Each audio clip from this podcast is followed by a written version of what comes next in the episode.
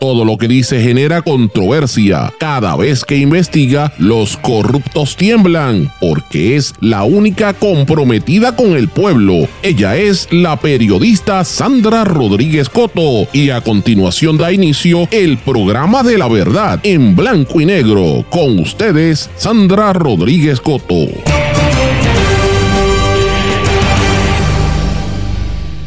Gobierno esconde la verdad en el plan vital. No son 6.7 millones que deben las aseguradoras, sino casi 210 millones. Además, revelamos el caos en la parguera, qué está pasando, qué va a pasar y qué sucede en el caos que hay en las cárceles del país. Bienvenidos a su programa en blanco y negro con Sandra para hoy martes 18 de julio de 2023. Les saluda Sandra Rodríguez Coto. Este programa usted no se lo puede perder. El Departamento de Salud y ACES difunden información falsa para esconder el verdadero caos interno. No son 6.7 millones lo que deben las aseguradoras. MMM Multihealth, Triple S, el Plan de Salud Menonita y el First Medical deben entre 160 y 210 millones de dólares. Hoy vengo con el desglose. La Environmental Protection Agency, la EPA, evalúa pasos a seguir en el caso de la residencia de los suegros de la comisionada residente Jennifer González en La Parguera, mientras el ambientalista Eliezer Molina sostiene que los federales actuarán en el desastre ambiental y denuncia amenazas. Campamentos ambientalistas se preparan para protestar en las Picúas. Departamento de Corrección es el verdadero culpable de las muertes en las cárceles del país y hoy venimos con el detalle. Anuncian enmiendas a la Carta de Derechos de la Comunidad Escolar Sorda. Gobernador y Secretaria de Recursos Naturales entregan millonaria flota vehicular y equipo que estaba guardado en unos almacenes hace varios meses.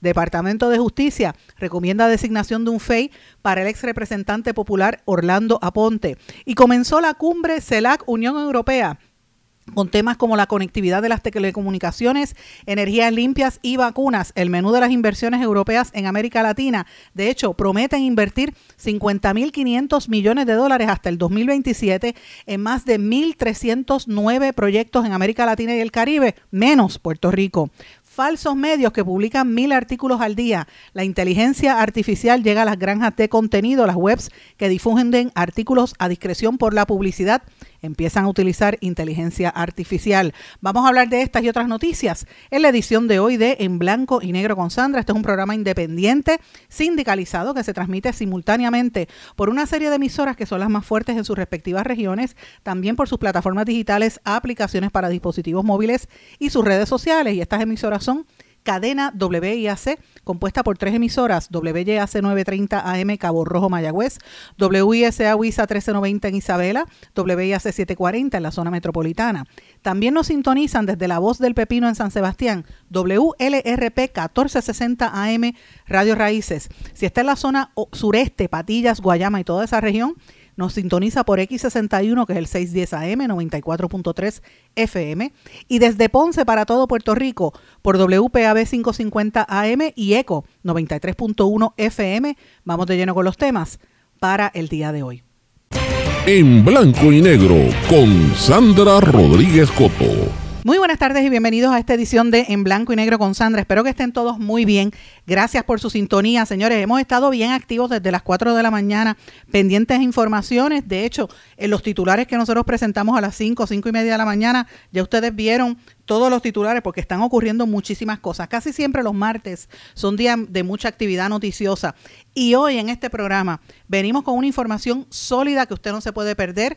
Vamos a hablar de lo que está pasando en las cárceles, que es caótico. Vamos a darle seguimiento a los temas ambientales. Pero el programa comenzamos con un tema que nosotros venimos cubriendo aquí desde hace años, que es el caos de salud y lo que está ocurriendo en ACES. En Fortaleza, le digo a la gente de la oficina de prensa, pongan las grabadoras, yo sé que ustedes están pendientes. Secretario de Salud, doctor Mellado, y todos sus achichincles y los asesores y ayudantes, algunos de los cuales son gente que yo respeto, como el oficial de prensa, una persona seria, pongan su grabadora porque hoy vengo a desmentir la información que están falsamente difundiendo para confundir la opinión pública y para quitar la presión que hay sobre la Administración de Seguros de Salud, ACES. Esta mañana trasciende en todos los periódicos una noticia que trascendió en horas de la tarde de ayer de que el gobernador Pedro Pierluisi había convertido en ley un proyecto para establecer un nuevo sistema digital para los proveedores de salud, como ellos le llaman la credencialización centralizada, o sea, tener un sitio centralizado donde eh, se eh, tenga las credenciales de quiénes son los proveedores de salud, la gente que le brinda los servicios de salud al gobierno y los planes privados a través de la implementación de un formulario uniforme y la creación de un sistema digital centralizado para recopilar los documentos requeridos para verificar esas credenciales. Yo quiero dejarle saber al país que esto es lo que se supone que esté haciendo hace, hace años y que para eso tiene cantidad de dinero eh, y de personal, pero no lo están realizando y vienen a hacer este anuncio ahora para tratar de ocultar la verdad que hay detrás del caos que hay en salud y en ACES particularmente. El gobierno de Puerto Rico acaba de anunciar que las aseguradoras le deben a, los médicos y proveedores de nuestro país 6.7 millones de dólares. Esa es la noticia que usted la puede buscar en, la prensa de hoy. De hecho, el, el, periódico El Nuevo Día la tiene como la segunda o tercera historia, que dice que las aseguradoras del Plan Vital debían al menos 6.7 millones de dólares a los proveedores de salud y que ese es el pago retroactivo que surge después de que ACES hiciera una notificación de, que le iba a emitir multas a MMM, MultiHealth, Triple S, el Plan de Salud Menonita y First Medical, y estas multas eran por incumplimiento de pago. Señores, esta información es falsa, es incompleta y no es correcta. Esto es para desviar la atención y confundir al público. Recuerden que el doctor Mellado está en campaña política y sus asesores, su grupo de asesores, compuesto por los brothers del chat, encabezados por Ramón Rosario, eh, eh, Mercader, eh, también ahí está Philip Mesa y está Maceira algunos de los cuales imputados en el caso de Sixto George, ¿verdad? Pero este grupo que, entre otros, ¿verdad? Y la agencia de publicidad de Teres Suárez son los que están tratando de controlar la información para que el país se confunda. Pero yo voy a entrar en detalle, señores. No son 6.7 millones de dólares. Eso es falso, señores. Dice que le darían unas sanciones de hasta 70 mil dólares, de, de 64.8 millones, que, que son los daños eh, lo que ellos reconocen como daños líquidos en remedios contractuales. Esa información no es correcta, señores. Yo esto que voy a mencionar ahora lo he corroborado con eh, fuentes internas de ACES y tengo que tener cuidado en la manera en que lo voy a decir para no quemar a esta fuente que están trabajando ahora mismo en ACES, muy cercana a la directora ejecutiva Edna Marín. Tampoco quiero quemar a una serie de asesores que tiene el secretario de Salud y mucho menos a, los miembros de la Junta de Directores de ACES y proveedores que me han estado brindando esta información. Pero vamos a empezar en el detalle para que ustedes entiendan esta barbaridad.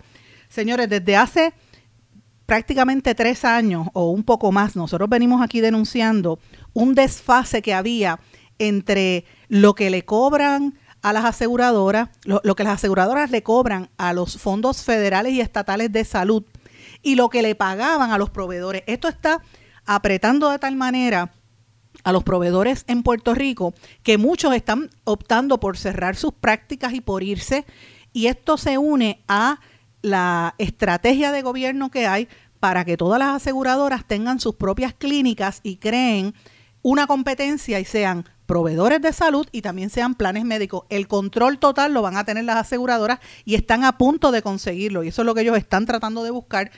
Con estas noticias se desvía la atención para que la gente se confunda. Pero nosotros vamos a aclararlo para que usted esté... Eh, sepa lo que de verdad está sucediendo y no se deje confundir. Señores, desde hace años se debe, se debe dinero a las aseguradoras, las aseguradoras le deben dinero a los proveedores. Según el cálculo que nosotros hemos trabajado hasta ahora y corroborado con todas las fuentes que les acabo de mencionar, el cálculo real de lo que se debe está entre 160 millones y 210 millones, que es el dinero que las aseguradoras se quedaron, que se supone que le pagaran a los proveedores entre los años 2019 al 31 de diciembre del 2022. Repito, no son 6.7 millones, como está diciendo el gobierno de Puerto Rico, son entre 160 y 210 millones de dólares que se deben desde el, el, año 2019 hasta el año 2022, diciembre 31 de 2022, cuando culminó el último informe antes de, firmar este contrato actual de ACES. ¿Por qué es esa cantidad? Porque ese es el dinero que estaba en disputa y que se basaba en unos estudios actuariales que había hecho la firma Milliman, que el que sigue este programa sabe que yo llevo años diciendo que ese estudio actuarial tenía graves problemas de veracidad y era falso, se basaba en unas estadísticas desde la época que estaba este, eh, los asesores de BDO en controlando ACES que recuerden que terminaron eh, arrestados junto a Angie Ávila a nivel federal y ese caso todavía no ha pasado, no, ha pasado nada. Desde entonces hay problemas con la firma de, actuaria, de actuarios y el actual secretario, el doctor eh, Mellado, en este programa lo admitió, en, por lo menos en cuatro ocasiones de su boca lo dijo. O sea que está ahora desmintiendo lo mismo que él había dicho en este programa. Señores, y, para hacer un recuento también y que la gente recuerde claramente de dónde es que sale esta cantidad de 160 a 210 millones, recuerden que ese es el dinero que cobran y que se supone que se le paga en reembolso a los, a los proveedores en ese proceso.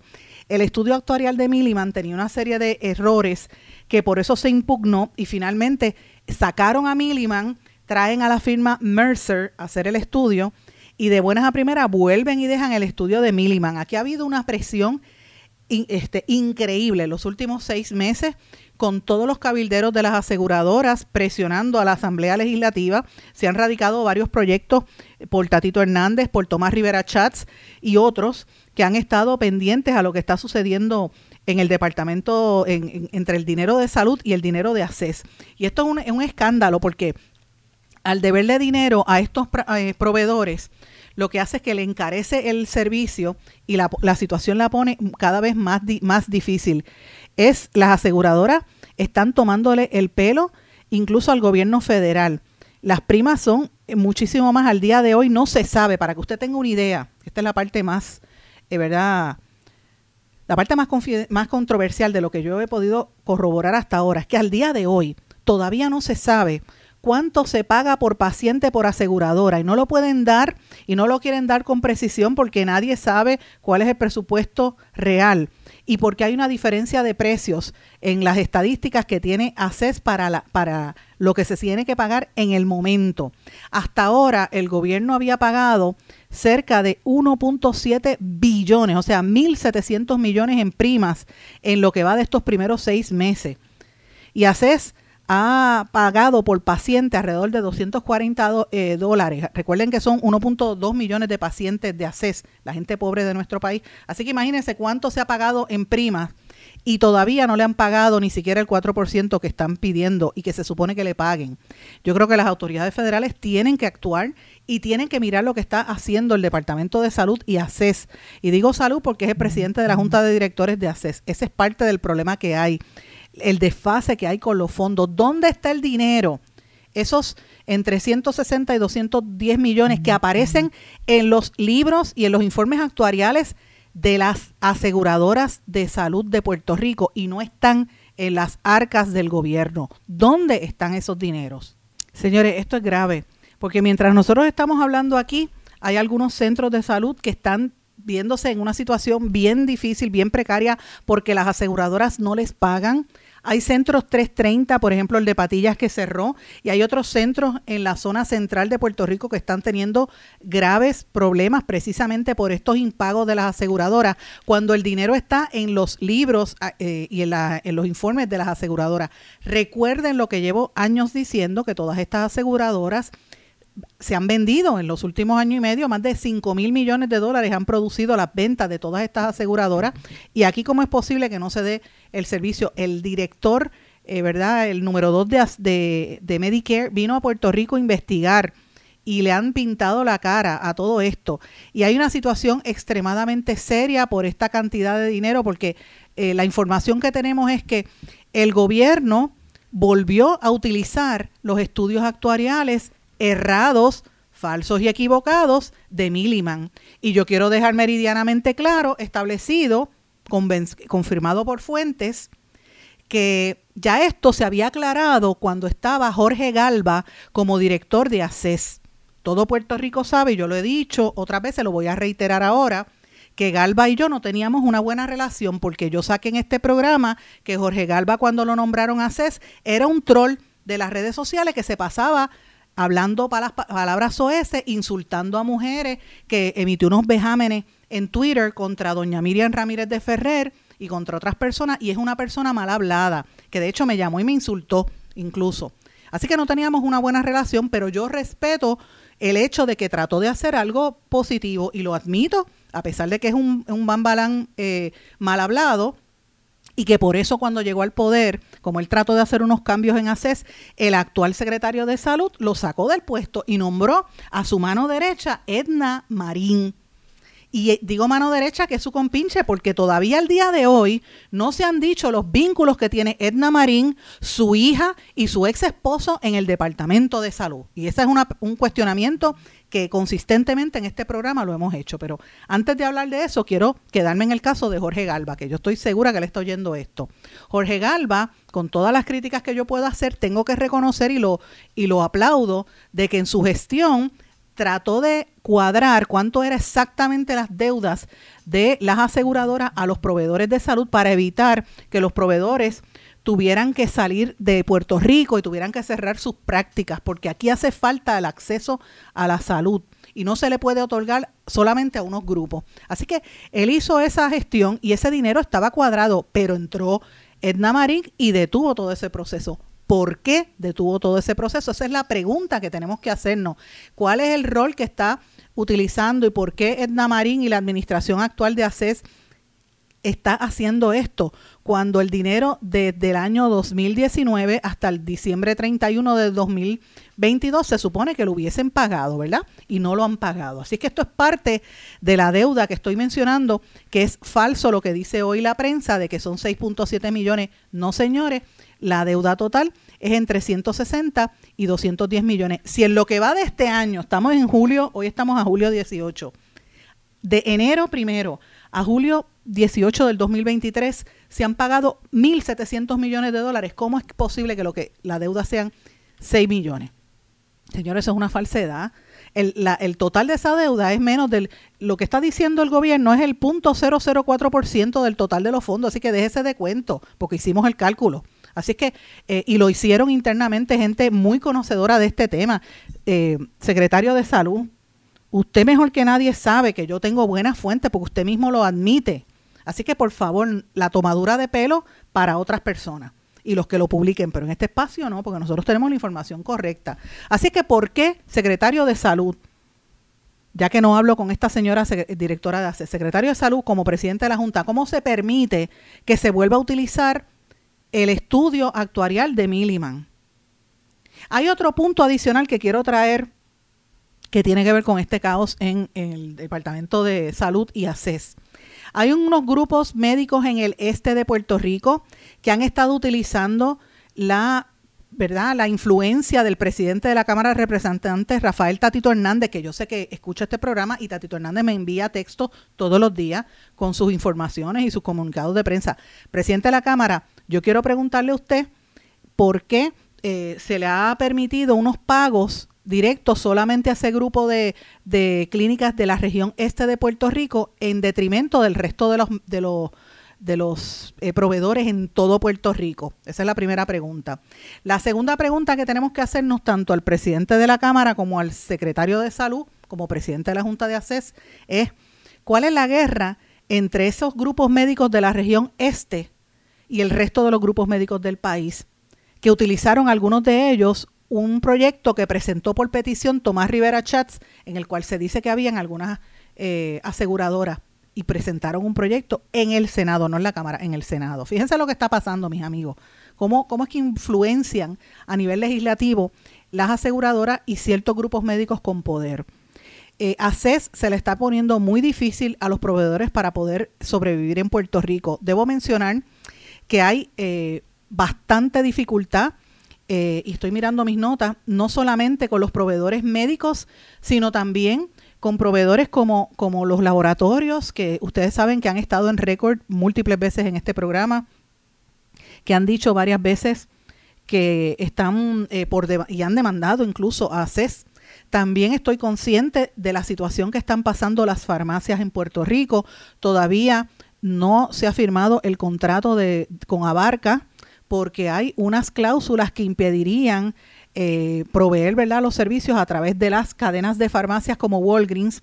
Y la información que tenemos es que esto está, eh, vendría siendo una, un golpe de muerte a las farmacias de comunidad eh, si esto se, se da como de la manera en que están tratando de hacerlo, porque este, evidentemente eh, sería una competencia muy fuerte de las cadenas de farmacia para acceder a ese público del casi una tercera parte de la población de Puerto Rico. Eh, ya lo están haciendo a través de vacunación y otras cosas, pero hay unas dudas muy serias, que ese es otro de los elementos que tiene que ver con esta situación de ACES. Y quiero mencionar específicamente en torno a las farmacias de la comunidad, que hay una demanda en camino en cuanto a esto. No se ha permitido hasta ahora mucho de lo que se esperaba, pero eh, la presión que están recibiendo por los cabilderos de estas cadenas de farmacia es intensa y entre los cabilderos está obviamente el gobernador de facto, cuñado del gobernador, Andrés Guillemard. Así que hasta ese nivel de eh, poder hay en todo esto. Y entonces el otro tema que quería preguntarles es cuál es eh, la molestia que hay al interior de la, Junta Directiva de ACES. Hay unos miembros del gobierno de alto nivel y de alto perfil. Voy a, por ahora me voy a guardar el nombre de, de una de las personas que ha estado también en este programa en otras ocasiones, que está bastante molesta y por eso está escondida ante, y es mujer, ante la situación de lo que está ocurriendo en ACES. Es serio, señores, lo que están haciendo en ACES al utilizar el mismo eh, ¿verdad? estudio actuarial que habían despachado y que el secretario está ahora nuevamente utilizándolo para desviar la atención de la realidad que está pasando en nuestro país y que va en detrimento de los médicos y proveedores principalmente, pero en segundo lugar de todos los demás proveedores de nuestro país. Si esto sigue como va, señores, yo anticipo que el caos en los médicos va a ser grande porque se van a seguir yendo los médicos de Puerto Rico eh, y esto está afectándole los negocios. Es como, como quien dice, estos que tienen los pequeños y medianos negocios que, establecieron lo que hoy en día es el plan de salud, están financiando el proceso para que los privados de las aseguradoras puedan crear sus propios negocios. Están montándoles prácticamente con el pago eh, de las primas que a ellos mismos no se les cobra. Entonces, a esto tengo que añadirle otro tema adicional. Y esto no lo han hablado tampoco, y esto es importante. La Junta de Directores de ACES tiene dos dos posiciones que están o fuera o a punto de cambiar. Una de estas posiciones es el señor Marcos Vidal, que es una persona altamente eh, conocida en la industria, dirigió la Cruz Azul, estuvo en Triple S por mucho tiempo.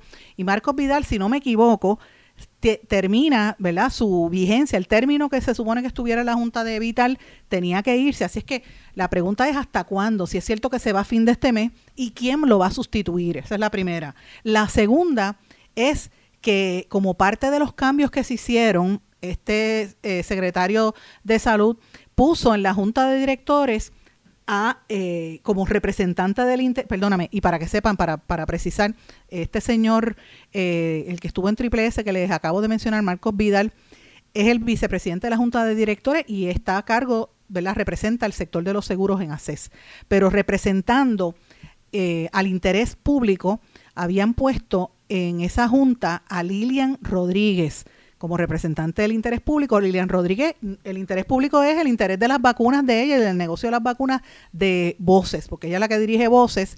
Y ese nombramiento el gobernador no lo pasó. Yo no sé si ya lo aprobaron, pero fue de los, de los nombramientos que el gobernador había retirado en días recientes. La pregunta es, si está retirado, ella está yendo a esas reuniones y está tomando decisiones también a nombre del pueblo de Puerto Rico o si no está, ¿quién la está sustituyendo?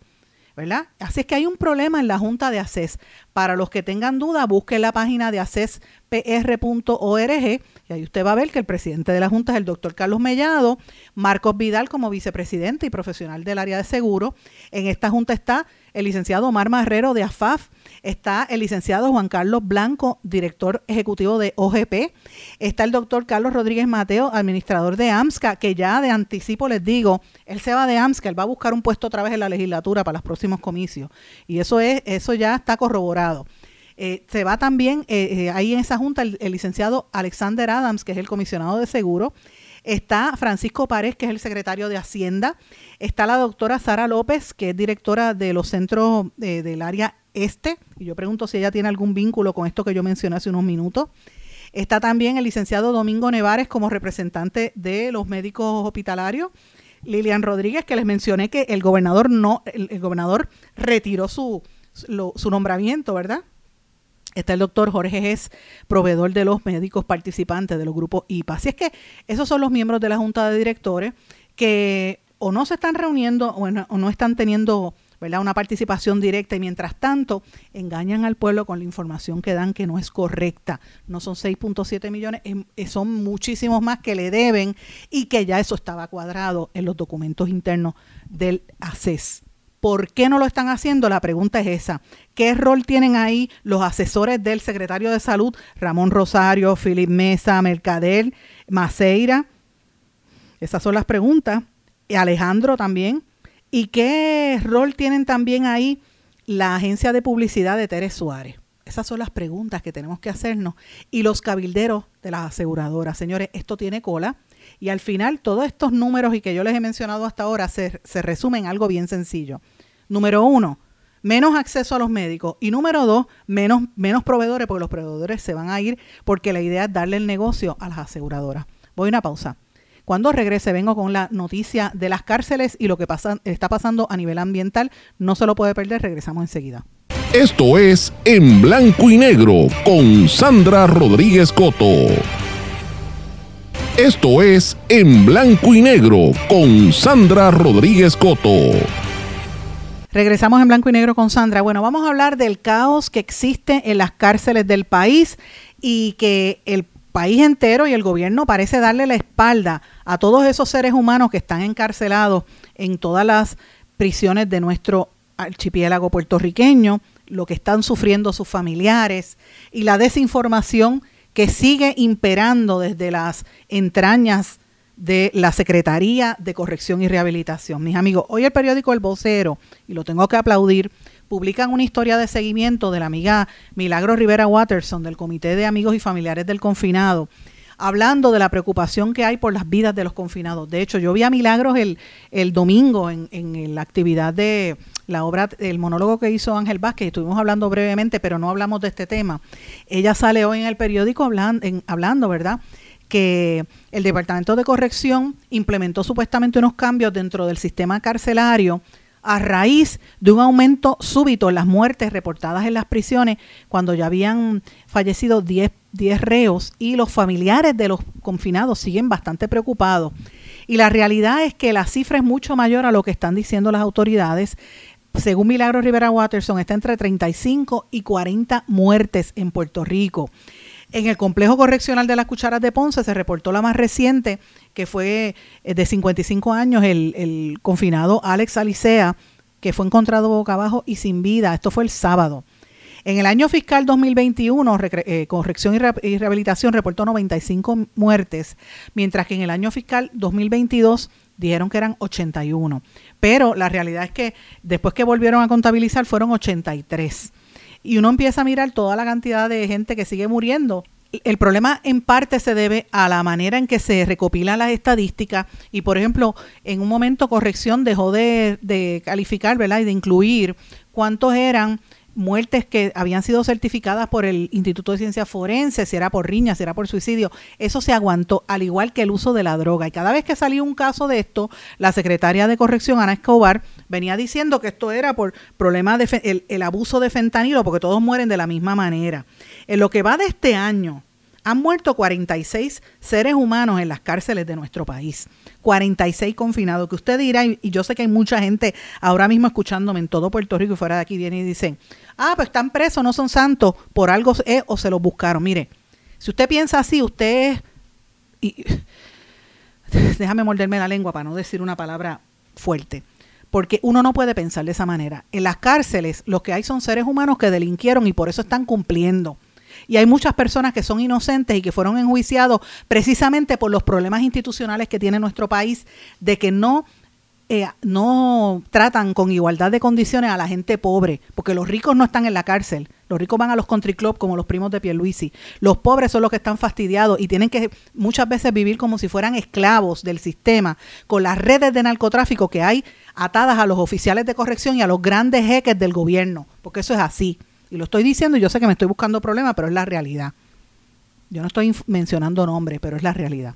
Entonces, hoy sale esta, esta información de que el mes, en el mes hubo un, promedio de verdad de 3.000, casi un 47% de los presos que están en la región norte, casi 53 en la región sur.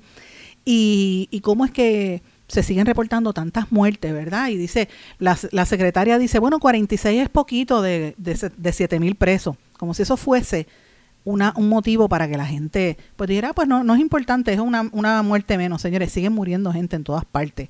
El senador Vargas Vidot ha estado advirtiendo la necesidad de que amplíen los servicios de salud mental, el uso de psiquiatras y psicólogos en las cárceles, que amplíen los programas de rehabilitación para que esto pueda mejorar y que también incluyan otra serie de equipos que se supone que los tuvieran, como body scanners, rayos X y otras cosas, para identificar cómo es que entra tanta droga y se distribuye tanta droga de las cárceles. Recuerden que hace poco en una de las cárceles entró un, cargamento de droga y esto, pues, como pasó por debajo del radar, nadie dijo nada. Entonces, de buenas a primeras empiezan a aparecer presos muertos en las distintas cárceles. Yo quiero recordarles a todos los amigos que me están escuchando dos cosas. Y como me gusta hablar con evidencia, le digo, busquen mi blog en blanco y negro con Sandra porque están ahí. En el año 2013, nosotros veníamos hablando de los incidentes que estaban ocurriendo en la cárcel federal, no en las estatales, en la federal, que se estaban viendo una serie de irregularidades y rápido las autoridades federales intervinieron después de que nosotros hicimos esas denuncias publicadas en el año 2013 con el título Cárcel Federal, ¿cuál es el secretismo en torno a los incidentes que ocurren y que están pasando en meses recientes en esa institución penal? Puede buscarlo. El 26 de abril del 2013 lo publicamos. En el 2019, nosotros publicamos una serie que constó de cuatro artículos sobre el caos que había en la Administración de Corrección y Rehabilitación. Fueron una serie de artículos bastante, bastante conflictivos porque yo sé, era en la época en que estaba, de hecho el titular era 12 de agosto de 2019, caos en corrección provoca muertes de oficiales, eh, que fue el primero de la serie, ¿verdad? También el 13 de agosto de 2019 publicamos Bomba de Tiempo en las cárceles del país. Ese mismo día publicamos Algarete, las cárceles. Y el 15 de agosto nosotros publicamos Siguen los asesinatos en corrección, se confirma serie investigativa de mafia en corrección. Ese era el título que nosotros teníamos, los rehenes del crimen, ¿verdad? La, la mafia en corrección cómo era que estaban dándose todas estas irregularidades bajo la dirección de Eric Rolón, uno de los brothers del chat de los barbudos de la administración de Ricardo Rosello, que tuvo que renunciar por petición de Ricardo Gerandi cuando estaba en la administración, que habían desintegrado operaciones tácticas en las cárceles, habían desintegrado incluso hasta la unidad canina y eso pues tenía consternado a mucha gente, fue un caos y el secretario de corrección tuvo que salir porque tenía unos vínculos con gangas de presos que le estaban dando privilegio a cierta gente y se alegaba, nosotros lo publicamos en abril, en perdón, en agosto del 2019, el título es Bomba de tiempo en las cárceles del país, búsquelo para que usted vea. Se alegaba en aquel momento que se estaba recibiendo dinero del bajo mundo para comprar equipos para que los confinados hicieran ejercicio, permitían visitas a las cárceles de noche y teníamos evidencia de que hasta en helicóptero sacaban a ciertos confinados violando los reglamentos y los llevaban a juegos de baloncesto en otras áreas del país. Tenemos todo el detalle, tenemos hasta, recuerdo que cuando lo dijimos teníamos hasta fotografía. Así que busque eso porque esa historia ya está pasando desde hace tiempo. Y luego, eso fue en el año 2019. Pasó el verano del 2019, los terremotos del 2020, 21, 22 y el 2000, el año eh, ¿verdad? A principio de este año, el 2023, puede buscar otra serie que hicimos el 2 de abril de 2023 fue inició esta serie como parte de unos reportajes que publicó el compañero periodista Pablo Lemuel, que es, periodista independiente. Y aquí nos unimos varios miembros de la Asociación de Periodistas Independientes y quiero mencionar los nombres específicos para decirlo. Ahí estaba encabezado por Pablo Lemuel, por Jaime Torres Torres, por Daniel Nina, por Radames Torres, por Francisco Orlandi, por Zulma Rodríguez y esta servidora. Entre todos nos pusimos a buscar los datos, entrevistamos familiares de confinados y empezamos a revelar una serie de violaciones a los derechos civiles en las cárceles de nuestro país. Y ustedes recordarán que entre las cosas que nosotros denunciamos es que en Ponce Mil eh, llevaban tres o cuatro días sin agua y los presos sin aire acondicionado, pasando un calor que la única manera para poder coger un poquito de aire era tomar agua de los inodoros porque no tenían agua en los lavamanos. Y eso de, primera instancia la secretaria de corrección lo negó, pero después tuvo que admitirlo. Y dijo, eh, según los confinados, que había un uso indiscriminado de gas pimienta, utilizaban tasers y castigos corporales contra los eh, prisioneros. Y esto pues ella lo desmintió, pero obviamente hizo una conferencia de prensa en la, en la fortaleza a la cual no invitaron a ninguno de los miembros de los periodistas independientes para tratar de desviar la atención y tirar una bola de humo como esta que está saliendo hoy en la prensa. Así que eh, eso salió el 2 de abril, Corrección negó estas cosas, pero los familiares de los confinados nos decían y nos siguen diciendo que temían por la por la vida de sus de sus parientes. Así que Ponce Mil, pero en todas las cárceles la situación está en Bayamón también eh, muy muy fuerte y esto tiene que ver con el caos que hay de la administración. La pregunta es, ¿qué pasa que aquí nadie mira a la secretaria de corrección y rehabilitación? ¿Dónde está la fiscalización a la gestión de Ana Escobar? Ana Escobar Pagón. ¿Dónde está ella? ¿Cómo es posible que, no, que mire para el lado y no acaben de implementar las situaciones? Esto tiene que ver con las compañías nuevas que están administrando en las cárceles. Me refiero a la comida y todas esas cosas que están ocurriendo en las cárceles. Son preguntas, eh, ¿verdad? Eh, reales que hay que, hay que, hay que plantearse, son preguntas válidas. Yo creo que aquí hace falta una, una interpelación de la secretaria.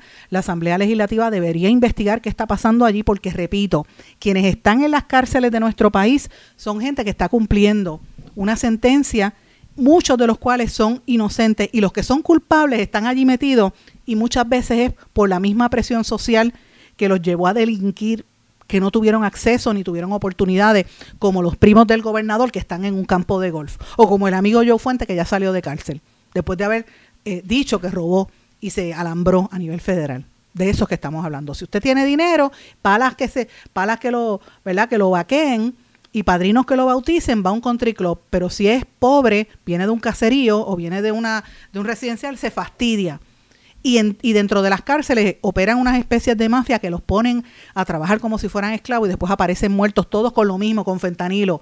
Entonces cuando uno le pregunta qué pasa, no quieren rendir cuenta. Yo quiero reiterarle al pueblo de Puerto Rico que aquí hubo un caso, el de Morales Feliciano. Yo creo que aquí los, los confinados van a tener que empezar a considerar volver a, a, hacer un pleito de clase y recordar que la custodia de estos, de estos confinados recae sobre la secretaria y sobre el Departamento de Corrección. La responsabilidad vicaria mayor que tiene todo esto aquí la tiene la secretaria. Las vidas que se pierden en las cárceles de Puerto Rico van contra la secretaria que está permitiendo lo que sucede dentro de las cárceles. Así que esto es una, es una vergüenza lo que está pasando en Puerto Rico y hay que denunciarlo. Tengo que cambiar el tema porque tengo otros temas importantes también. En el día de ayer, el panel sobre el fiscal especial independiente anunció eh, ¿verdad? La recomendación, el Departamento de Justicia recomendó que se, se designara un, fiscal especial independiente contra el ex representante popular Orlando Aponte Rosario.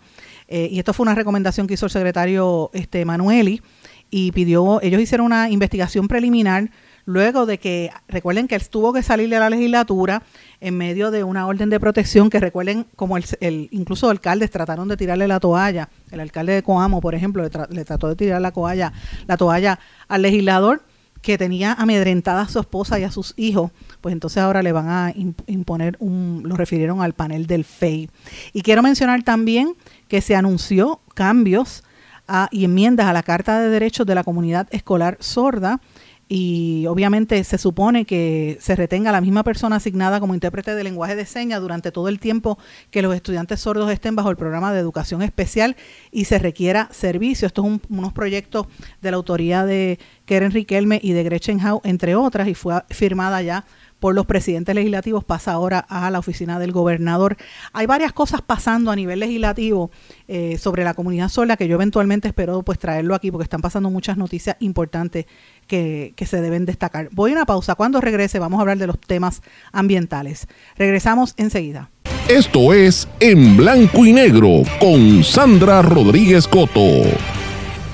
En mi pueblo se chinchorrea bien duro. Aquí me cubre mi plan médico y en tu pueblo también. En mi pueblo es donde tenemos las mejores vistas. Aquí cubre mi plan médico y en el tuyo también. En mi pueblo se goza de verdad.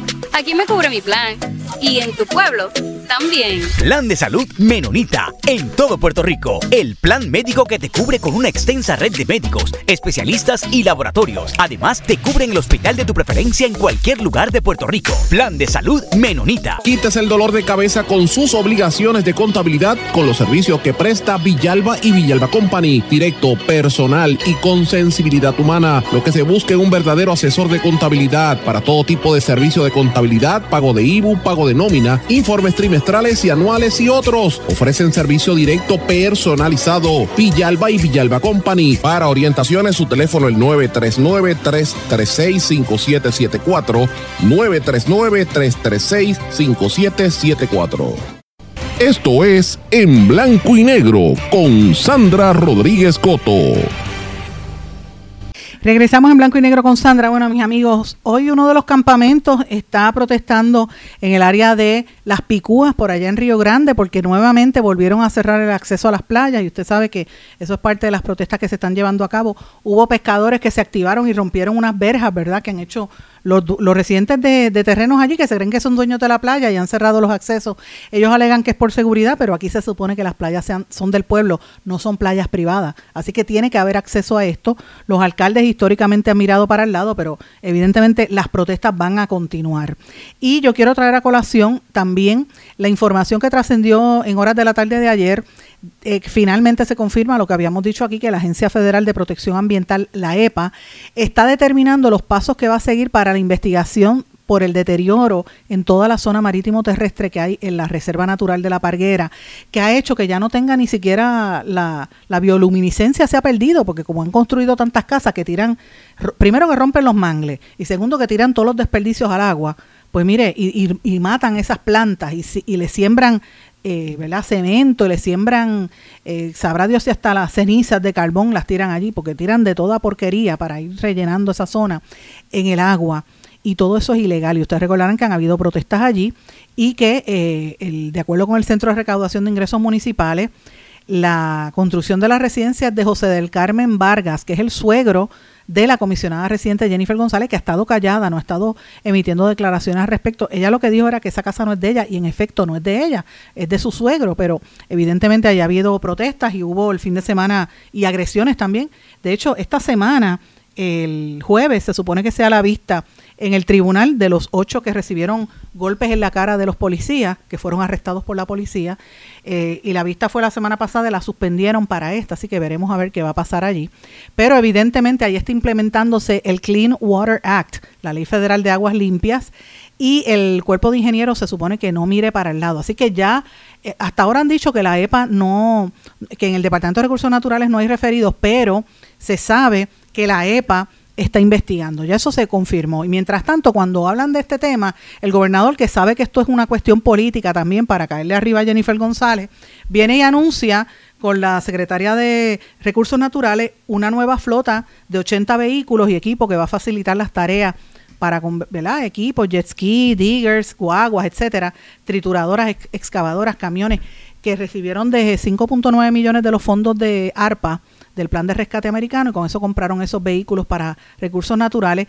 La realidad es que esa, flota ya se sabía hace dos semanas. El compañero Jaime Torres Torres incluso tomó fotos y las presentó. Lo que pasa es que estaban buscando el, el, el opportunity, el photo opportunity para hacer eh, publicidad política y decir que están haciendo esto bien por recursos naturales mientras eh, los, eh, los ojos del país están ante la comisionada residente y el lío que tiene con su familia allí en La Parguera. Fíjense cómo, cómo lo utilizan todo de manera política.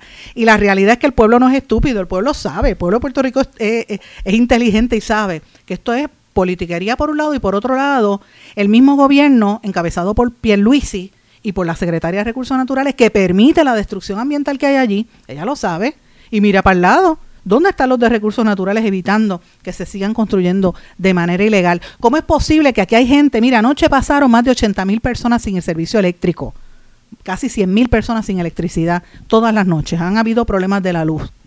Y sin embargo allí, en la palguera, le pusieron postes de Luma enseguida y le pusieron los contables. ¿Quién se llevó esos, ese contable, el contador que se llevaron cuando empezaron a tumbar las cosas allí que están ilegalmente construidas en la casa de los suegros de Jennifer González?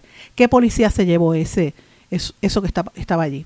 ¿Y por qué Luma actúa y, favorece a unas personas y, y al ciudadano que me está escuchando posiblemente se queda sin luz y no recibe el beneficio? Pues mira, esas son preguntas que hay que responder. Y una de las personas que emitió bastantes declaraciones al respecto fue el ambientalista Eliezer Molina, que quiero que escuchen parte de lo que él dijo. Como ya es de conocimiento general, los federales acaban de tomar a la parguera. Durante muchas décadas, en Puerto Rico todo se había hecho mal. Mala planificación, corrupción, múltiples eh, actividades que todas redundan en, lo mismo, en la mediocridad. Y durante décadas, todos sumergidos dentro de la mediocridad, permitimos que la isla más hermosa de este mundo la destruyeron. Pasó ante nuestros ojos. Aquí nadie puede decir que no sabía nada. Naturalmente, había falta de educación. Pero estamos en el 2023 y ya el problema no es la educación. Tampoco el problema son las comunicaciones. Un teléfono ha cambiado la historia de un país. De un país que tiene un presupuesto anual que países en conjunto no alcanzan. Un país que en educación tiene un presupuesto anual que países no tienen para sus gastos operacionales anualmente. Un país que se ha dado el lujo de mantener políticos y a sus familias que heredan los apellidos y como si fuesen eh, monarquías, luego tienen el poder, pagándole a los medios, lavándole la cara a la corrupción. Así las cosas, hubo un grupo, después de María, de puertorriqueños y puertorriqueñas que decidieron decir basta, que sacaron un gobernador y que vienen dando candela sin depender de nada, solamente de la voluntad y el deseo que tienen de que esto cambie. Hoy puedo decirle que el problema de la parguera acabó que los gritos de dolor que van a escuchar próximamente son de unas personas que son unos bobos criados, mal acostumbrados a la mediocridad, que su prepotencia los ha embrutecido porque son personas educadas. Ya vieron cómo fueron los manifestantes a reforestar lo que ellos habían destruido. Estas son las personas que le dicen a ustedes que los manifestantes son violentos. Resulta que los violentos son doctores, jueces, abogados, y se lo va a decir, no Eliezer Molina. Ah, no soy yo.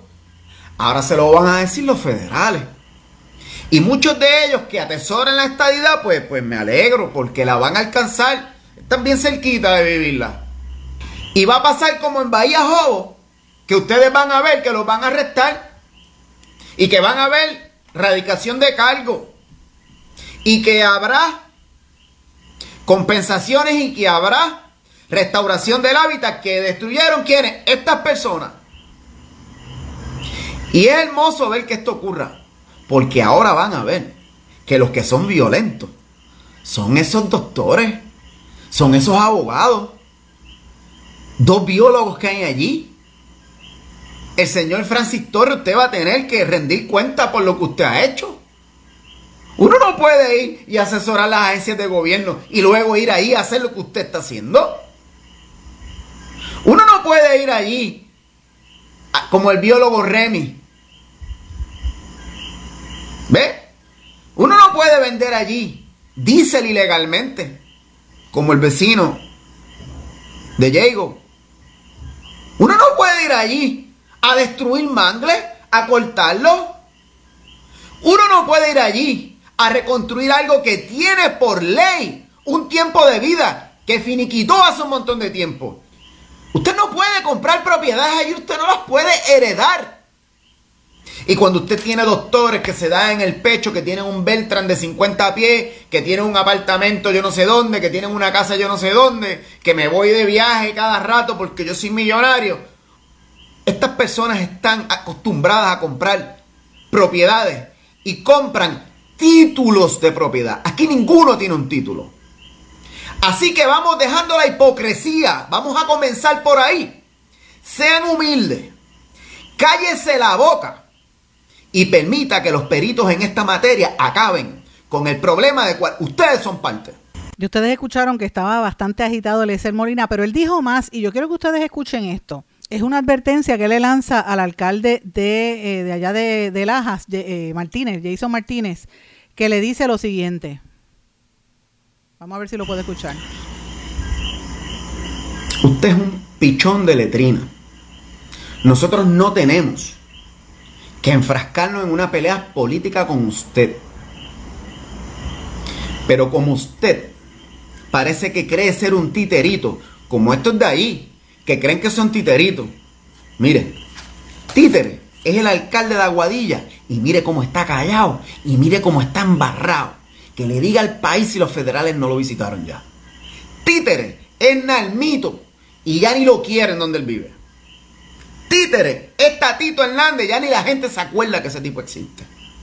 Títere es el gobernador y a punto capestrano, si no ha ido ya. Así está. Títere es Jennifer González y no se atreve a darle la cara al país. Usted decir a Martín, escuche esto, alcalde le puede decir a Martín y a su amigo que eso de estar escribiendo en las páginas de que van a pagarle 500 dólares al que me golpee, se escucha cool y de titerito. Pero ¿sabe qué, alcalde? Si se pide un registro de esas cuentas, pues entonces van a tener problemas un montón. Así que dígale al pana que se tranquilice, porque estaría brutal ver las autoridades llegando a la alcaldía de Laja. Verte llorando. Mire, alcalde. Así que eh, amenazó supuestamente el alcalde de Lajas con en las redes sociales con una serie de personas que supuestamente querían agredirlo. Y eso es un error porque si está en las redes sociales y eso es público y lo pueden utilizar en su contra. Eso es lo que alega Eliezer Molina. Pero señores, como tengo poco tiempo, quería mencionar dos cosas importantes. Este fin de semana, ya esta semana empiezan las actividades de las fiestas eh, que se realizan, la fiesta de Santiago Apóstol todos los años en Loíza. Y esto coincide con el anuncio de la alcaldesa Julia Nazario, que está presentando su libro de memorias titulado eh, Desperté Alcaldesa. Lo va a estar presentando mañana miércoles 19 de julio a las 5 de la tarde en el anfiteatro Jesús Tepiñero del recinto de Carolina de la Universidad Ana Geméndez, que ya va a estar hablando su vida desde que nació hasta llegar a ser eh, candidata representante distrito y luego electa como alcaldesa del pueblo. Ella va a estar presentando el libro eh, con una serie de personalidades de los medios que van a estar allí presentando su libro en Carolina y evidentemente esto coincide con el con el inicio de la fiesta. Esto va a estar bien fuerte en Loíza esta semana, así que yo espero ir para allá, para la playa. Vamos a ver si podemos entrar con el tapón, porque va a haber mucha actividad en estos días allí y ese es un anuncio que, que ella está haciendo y lo quería mencionar. Quiero mencionar también, no me, dio no me va a dar el tiempo, pero les pido a ustedes que estén atentos la, lo que está pasando en la cumbre de la CELAC y la Unión Europea que acaban de anunciar proyectos de desarrollo que van a hacer en una serie de países de América Latina y están publicados, son, van a invertir sobre 50.500 millones de dólares eh, y sobre 45 mil millones de euros en proyectos en México, Guatemala, El Salvador, Honduras, Costa Rica, Panamá, Ecuador, Venezuela, Colombia, Perú, Bolivia, Brasil, Paraguay, Argentina, Uruguay, Chile, Jamaica, Cuba, República Dominicana, Belice, Guyana, Antillas Menores, Haití, Surinam, Barbados, Trinidad y Tobago. Donde no quedan es en Puerto Rico, por supuesto. Eh, para, que, tengan una idea, en la República Dominicana van a estar ayudando a montar una nueva línea del tren. Así que imagínense del metro que ellos tienen allí. En, en las Antillas Menores van a poner eh, tecnología eólica todas esas cosas en Haití para mejorar la calidad de la educación. Van a construir puentes entre Surinam y Guyana. Entonces yo digo, ¿dónde queda Puerto Rico en todo esto? Pues bien, gracias, señores. Mañana, con más tiempo, podremos hablar sobre la incursión de la inteligencia artificial en, la, en el discurso público, pero por lo pronto me tengo que despedir, no tengo tiempo para más. Que pasen todos muy buenas tardes, esté en sintonía, comparta este contenido una vez salga allí y me escribe a través de las redes sociales en blanco y negro con Sandra también, arroba gmail.com por correo electrónico. Que pasen todos muy buenas tardes. Se quedó con ganas de más. Busque a Sandra Rodríguez Coto en las redes sociales y en sus plataformas de podcast, porque a la hora de decir la verdad, solo hay una persona en la que se puede confiar, Sandra Rodríguez Coto, en blanco y negro.